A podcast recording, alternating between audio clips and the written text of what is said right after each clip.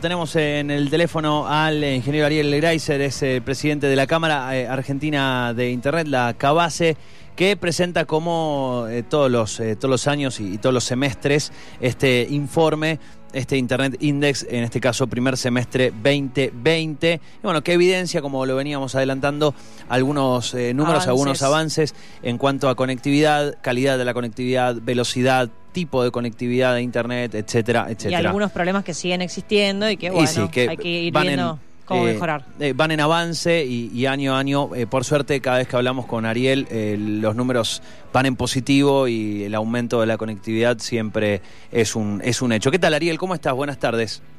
¿Qué tal? ¿Cómo estás, Fernando? Hola, Buenas Ariel. tardes. ¿Cómo estás? Gracias por llamar. Hola, Ángeles. ¿Qué tal? ¿Cómo estás? Bueno, un placer, eh, Ariel, como, como cada vez que, que charlamos eh, y, y lo que anticipaba recién, más allá de- del contexto, ahora vamos a ir un poquito con eso, pero eh, más allá de que falta, y, y recuerdo cada cierre de charla con vos, eh, la conclusión es, falta, pero vamos avanzando. Eh, bueno, eh, este año o este semestre evidencian otra vez un, un aumento en, en las diferentes variables que van analizando. Sí, sí. Este, claramente eh, nuestro reporte trata de, de ir graficando cómo, cómo va avanzando el desarrollo de Internet en la Argentina. Y como bien decís, uno puede mirar el vaso medio lleno, medio vacío, nosotros tratamos de mirar la parte medio llena del vaso y mostrar que, que sí, que vamos mejorando, que hoy ya este, la velocidad promedio en el país tiene casi un 40% arriba de 37 megas, que hay este, un, un desarrollo arriba del 57% de penetración en todo el país. Si bien hay regiones que todavía están un poco más relegadas, bueno, va marcando la tendencia, ¿no? Y eso es bueno. Recuerdo eh, la, la última charla que tuvimos fue eh, casi al principio de, la, de, de- este inicio de cuarentena allá Sí. por marzo, eh, hablando particularmente de- del Estado, ¿no? De, de la red, eh, por suerte se la recontrabancó, se la recontrabancó, ¿no? totalmente. No hubo mayores eh, inconvenientes, digo, más allá de algún problema de algún usuario en particular o de algún sector, digo, cosas que sí, con o sin cuarentena suceden, pero se, se la bancó bien, digamos, la, la saturación. No hubo crisis, así como... No, no hubo crisis, la red está preparada para eh, este aumento de tráfico. Finalmente tuvimos casi un 40% de aumento en promedio en todo el país de tráfico. que los primeros, te diría, el primer mes eh, fue un, un salto muy grande. Después bajó un poco, se notó cuando la gente empezó a salir a la calle, este, y nos quedamos casi en un 35% arriba en el consumo de lo que veníamos en, en promedio en este Pre-cuarentena. Pre-cuarentena, exactamente, pre-cuarentena. Y la red está preparada, como bien decís vos, Fernando, por ahí más allá de que algún operador en algún en algún lugar puntual haya tenido algún problema, pero son cosas puntuales y siguen siendo cuestiones de la operación como en cualquier en cualquier lugar y en cualquier momento, ¿no? Es eh, eh, una de las cosas que, que bueno, se, se evidencia entre tantas cosas, ¿no? Hay, hay frases célebres que se llevará esta pandemia. eh, Que quedarán por que siempre quedarán en la ahí en el recuerdo. Eh, bueno, la nueva normalidad y todas estas cosas. Pero otra es, eh, y vos seguramente, no sé si la has dicho con frecuencia, pero seguramente la escuchaste, puedo firmarte un papel que lo escuchaste, que es la aceleración de los procesos, ¿no? Ah. Eh, Sí. y, y claro, se ha acelerado un proceso eh, que ya sea, ya sea por trabajo, por educación, eh, las personas necesitan de la conectividad eh, y bueno, un, un proceso que ustedes eh, anticiparon de decir, che, de tal a tal año o a tal año queremos cumplir con este objetivo. Eh, me imagino que... eh, Analizado desde esta perspectiva, esos objetivos tal vez tengan que ajustarse un poquito, ¿no? Mirá, eh, muy cierto lo que vos decís. Nuestra frase es eh, muy muy cercana a eso. Nosotros decimos que en los primeros 15 días de la cuarentena se produjo un cambio de hábito que dura como mínimo 5 años. Claro.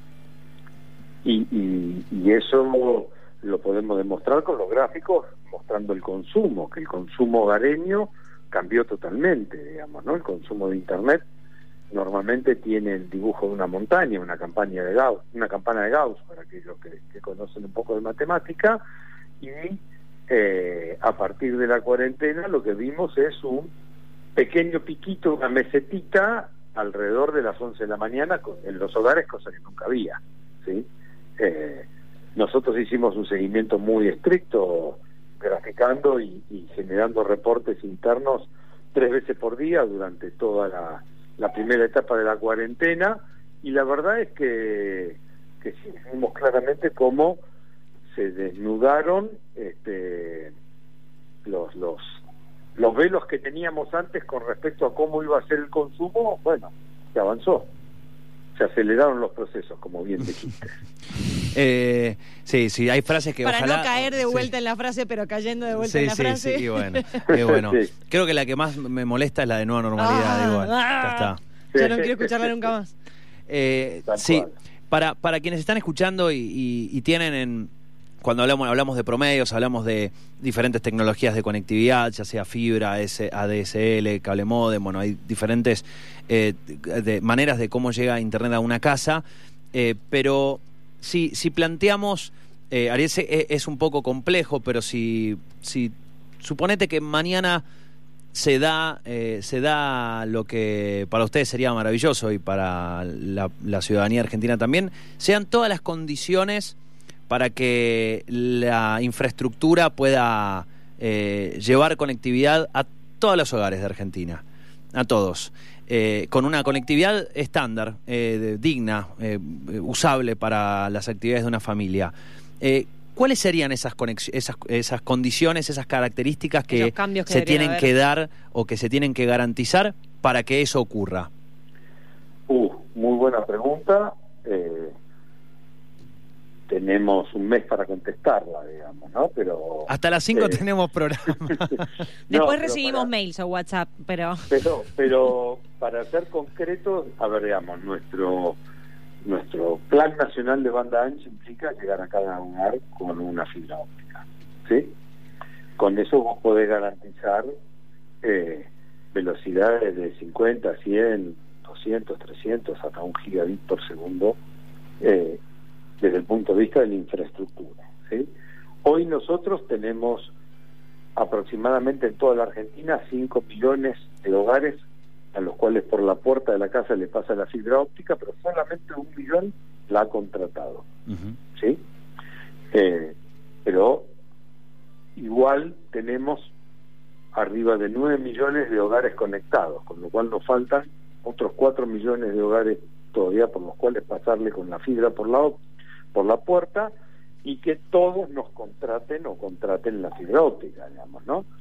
Pero, pero todavía tenemos muchas barreras que, que tienen que ver con muchas cuestiones que no son solamente monetarias, que tienen que ver con eh, regulaciones, que tienen que ver con decretos de consejos deliberantes, que tienen que ver con, este, yo creo que, lo hablamos una vez, esto, digamos, la densidad de hogares que hay en una manzana, ¿sí?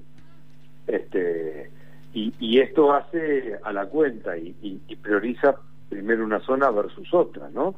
Eh, si un municipio no, permite que se usen los postes de alumbrado público para tirar fibra óptica y en una manzana común de ese municipio el, promedio de los hogares o de las casas es menor a 40 y te obligan a que vos hagas una zanja y hagas la obra soterrada, y bueno, esa localidad va a tardar mucho en tener fibra óptica.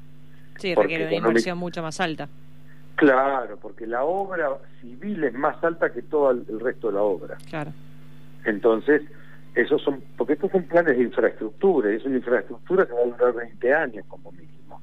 Entonces hay que entender que todo eso lleva, lleva un, un despliegue muy grande. Y en los lugares donde hoy permiten el, uso del cableado aéreo, lo que también se llama frente de fachada, para poder hacer el despliegue de fibra.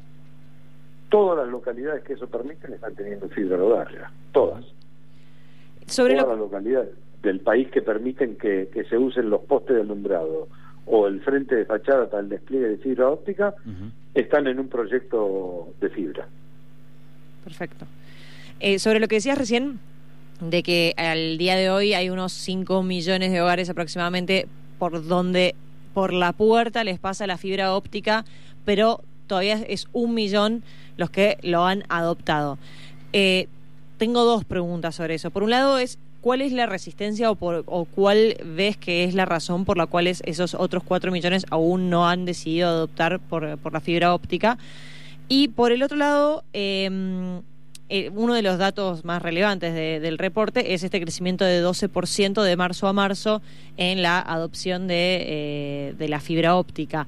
Pero justo, lo primero que me vino a la cabeza cuando, cuando leía es que justo en marzo fue cuando empezó la cuarentena y cuando de repente todas las personas estaban como más cuando, empezaron a estar más, entre comillas, vamos a decir una palabra fea, pero desesperadas por tener un mejor servicio. Cuando se acabó el papel higiénico, digamos. Cuando se acabó el papel higiénico tenían que comprarlo por internet y la banda ancha no les daba. Entonces, eh, tiene que haber habido un salto en la adopción, o, eso es lo que yo me imagino, a partir de marzo hasta este momento muy fuerte. No sé si tenés algún dato preliminar, un boca de urna, una, cosa que de estos últimos meses. te puedo decir este, dos cosas. Eh, la primera es que eh, el primer decreto, de, decreto de la cuarentena cerró nuestros locales por 60 días y eh, inhibió que salgamos a hacer instalaciones y ventas. Claro. Con lo cual, digamos, aquel que no tenía la red preparada de antemano tuvo un problema al principio. ¿Sí? Sí, sí, totalmente. Eh, después, en función de los acuerdos gremiales, algunos gremios permitieron salir a hacer instalaciones en la calle otros no, y otros gremios también permitieron el ingreso a hogares con todo un protocolo específico y otros no.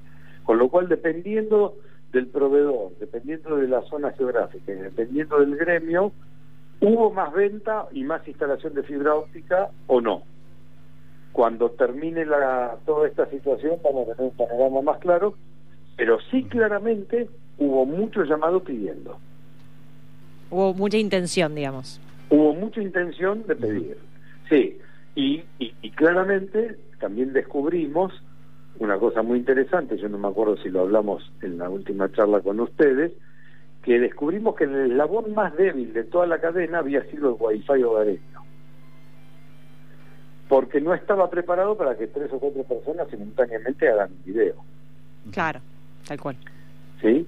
Y entonces, eso es algo también que descubrimos con la cuarentena, de que este, y con la pandemia de que el crecimiento de la última milla no solamente hay que agregar y conectar la fibra óptica al hogar, sino hay que mejorar la conexión dentro del hogar también. Y sobre la, primera parte de el millón versus cinco millones, eh, en cuanto a la intención de adopción o no, ¿cuál, cuál bueno, yo creo, yo creo, esto es algo que creo yo, todavía no tenemos la respuesta formal, pero por los indicios que nosotros vimos, yo creo que tiene que ver con dos cosas. Una, nivel de accesibilidad, digamos, que no lo puedan pagar o que sí lo puedan pagar, ¿sí? la diferencia de la fibra. Y la otra era pensando que no tenían la necesidad de tener más ancho de banda. Claro. Porque normalmente la fibra implicaba un cambio de, de tamaño de ancho de banda, digamos. Yo tenía 6 megas y ¿para qué quiero 50? Bueno, ahora sabes para qué quieres 50. Claro. Digamos, ¿no? Y ahora se dieron cuenta que necesitaban 70. y, ahora, y ahora se dieron cuenta que 50 es lo mínimo que quiero. Eh, bueno, es, eh, digo, es, es, muy complejo. Eh, digo, estamos hablando y, siempre a lo largo de estos últimos, de, de marzo a la fecha, hemos charlado con, con, por ejemplo, docentes, ¿no? Que nos contaban eh, que tenían que entregarle, eh, y volviendo, volviendo al tema anterior, sí, sí me, pongo un poco denso con esto y, bueno, con, con, él, con Ariel vos ya hemos charlado mucho este tema porque, bueno, estamos hablando de un promedio entre tener 10 y tener 70 o 100 y estamos hablando de alguien que no tiene. Eh, y, y, creo que es, recuerdo una, nuestras últimas charlas, hablar de este compromiso eh, y, este escenario que se tiene que garantizar entre el esfuerzo público-privado para, para poder eh, encontrarle la vuelta ¿no? a una geografía muy extensa, porque sabemos que una dificultad es nuestro, nuestro territorio tan, tan vasto, pero a la vez eh, una educación que no puede ver, verse tan diezmada por un recurso que algunos tienen muchísimo, bueno, y esto es parte de la vida misma, y otros no lo tienen en lo absoluto. Sí, y yo te agrego a eso otro de los temas que, que, son importantes y es que eh, nosotros somos una federación, ¿sí? Y el federalismo hace que haya muchas responsabilidades, tanto nacionales, provinciales como municipales. Y, y la educación es, está federalizada y, la parte de la infraestructura también, con lo cual se complejiza más todavía, porque como bien vos decís, nuestro país tiene una geografía y una demografía muy grande, muy extensa y muy diversificada, y no es lo mismo el, centro de una ciudad, no es lo mismo la periferia de una ciudad. Antes de tener esta charla estaba hablando con un proyecto para Internet rural, para casas que están a, promedio de 25 a 30 kilómetros alrededor de las localidades o, de los pueblos, que, digamos, es antieconómico llevarles un enlace de fibra óptica a cada uno, ¿sí? Entonces, ¿cuáles son las soluciones posibles para poder tener estos valores? Porque si vos querés que en ese lugar este, haya un chico que pueda estudiar tanto primaria y secundaria, que está al mismo nivel de los que viven en la, en la ciudad, tiene que tener un internet de, calidad como para poder por lo menos hacer una videoconferencia sí. y acceder a los contenidos remotos y lo mismo para el docente entonces este, la verdad que estamos en, participando en muchos proyectos tanto nacionales como provinciales. Es muy difícil y el desarrollo de infraestructura no es algo que uno resuelva de un día para otro no no no, claro. Este, eh, y, y por eso de vuelta yendo al origen, al, inicio de esta charla, digamos, vamos mostrando con el índice y con el reporte cómo va cambiando cómo se están haciendo las cosas. Eh, Ariel, alguna de estas, eh, uno, uno ve estas tecnologías, ¿no? No sé, recuerdo Facebook con sus con sus globos aerostáticos queriendo llevar internet eh, aéreo a zonas inhóspitas. Eh, eh, o Starlink de, mano, de la mano de Elon Musk, esta seguidilla de satélites que también quieren llevar Internet al, mundo, algunas más menos ambiciosas, otras que bueno se encuentran sus pros y sus contras. ¿Se vislumbra alguna de acá a, a los próximos años alguna tecnología superadora? Que, logre eh, eh, justamente eh, hacer un rodeo a, estos desafíos que plantea hoy la el desarrollo de infraestructura de, por ejemplo, la, fibra? Mira, hay muchas dando vueltas, muy diversas. finalmente va a haber más de una, me imagino, y yo lo veo esto como, y hablando algo de, actualidad, esto como este, las, las aparentemente futuras vacunas que vamos a tener para este, este, este virus, ¿no? Digamos, hay varias que se están desarrollando al mismo tiempo, no sabemos cuáles van a sobrevivir, no sabemos cuáles empresas van a poder sobrevivir. Este, el desarrollo de infraestructura a nivel mundial es más costoso todavía, pero hay algunas de estas que tienen desde la teoría un visto de solución. Veremos cómo se pueden llevar a la práctica, digamos, ¿no? Estos son satélites, las constelaciones de satélites, satélites geoestacionarios, el uso de otras frecuencias para eh, de, radio para llegar a más a más distancia con más ancho de banda, digamos, hay hay hay muchas tecnologías distintas, bastantes se están probando, eh, ojalá tengamos más de una disponible para poder elegir, ¿no? Y cuando uno elige este, y hay competencia y las reglas están claras, el que se beneficia es el usuario final porque va a tener un mejor servicio. Tal cual, tal cual. Eh, Ariel, un placer como, como cada charla. Eh, ojalá que el, el, reporte a fin de año o principio de 2021, eh, bueno, en, el camino podemos, podemos seguir charlando, pero, pero ojalá que la próxima charla sea, sea de, de números aún mejores. Bárbaro, les agradezco por el llamado y a disposición como siempre. Dale, Muchas un, gracias, placer. Gran abrazo. Que estés bien. Eh, allí hablábamos con eh, el ingeniero Ariel Greiser, presidente de la Cámara Argentina de Internet, la CABASE.